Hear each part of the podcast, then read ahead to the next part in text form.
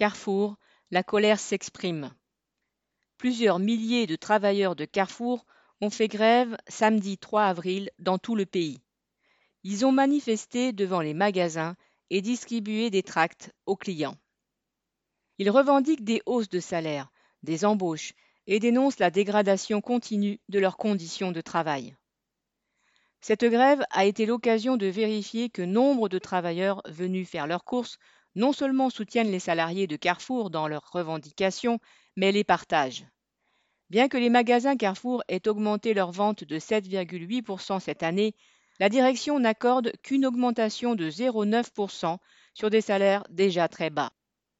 Et au lieu de la prime de 1000 euros évoquée par le gouvernement pour ceux qui ont continué à travailler dans des conditions dangereuses pour leur santé, elle se contente de proposer 155 euros.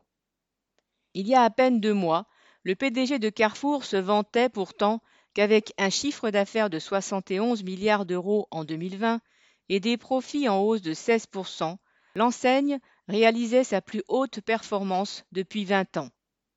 Il soulignait alors le dynamisme et la profitabilité du groupe.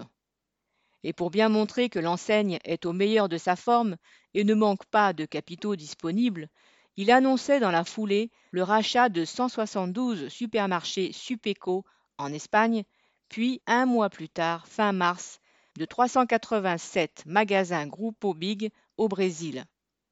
Ces rachats successifs font suite à celui en novembre dernier de 120 supermarchés Bio C'est en France. Les profits en hausse de Carrefour ne s'expliquent pas seulement par la hausse du chiffre d'affaires, mais également par les suppressions massives d'emplois.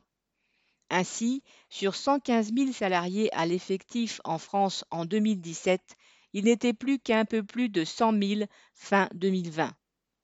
Cela s'est fait à coup de fermetures de magasins par centaines, comme les ex-DIA, de plans de suppression de postes successifs, 2400 en 2018 dans les bureaux au siège, plus de 3000 dans les hypermarchés en 2019. Les grévistes dénoncent aussi le projet de location-gérance d'une quarantaine de supermarchés en France, qui externaliserait 3000 travailleurs et leur ferait perdre l'équivalent d'un à deux mois de salaire par an. Sans compter les pressions incessantes pour licencier individuellement tous ceux que broie la machine à profit patronale.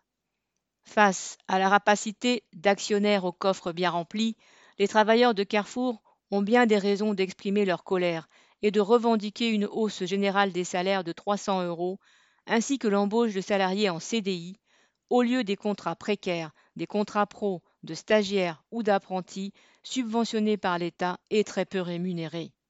Philippe Logier.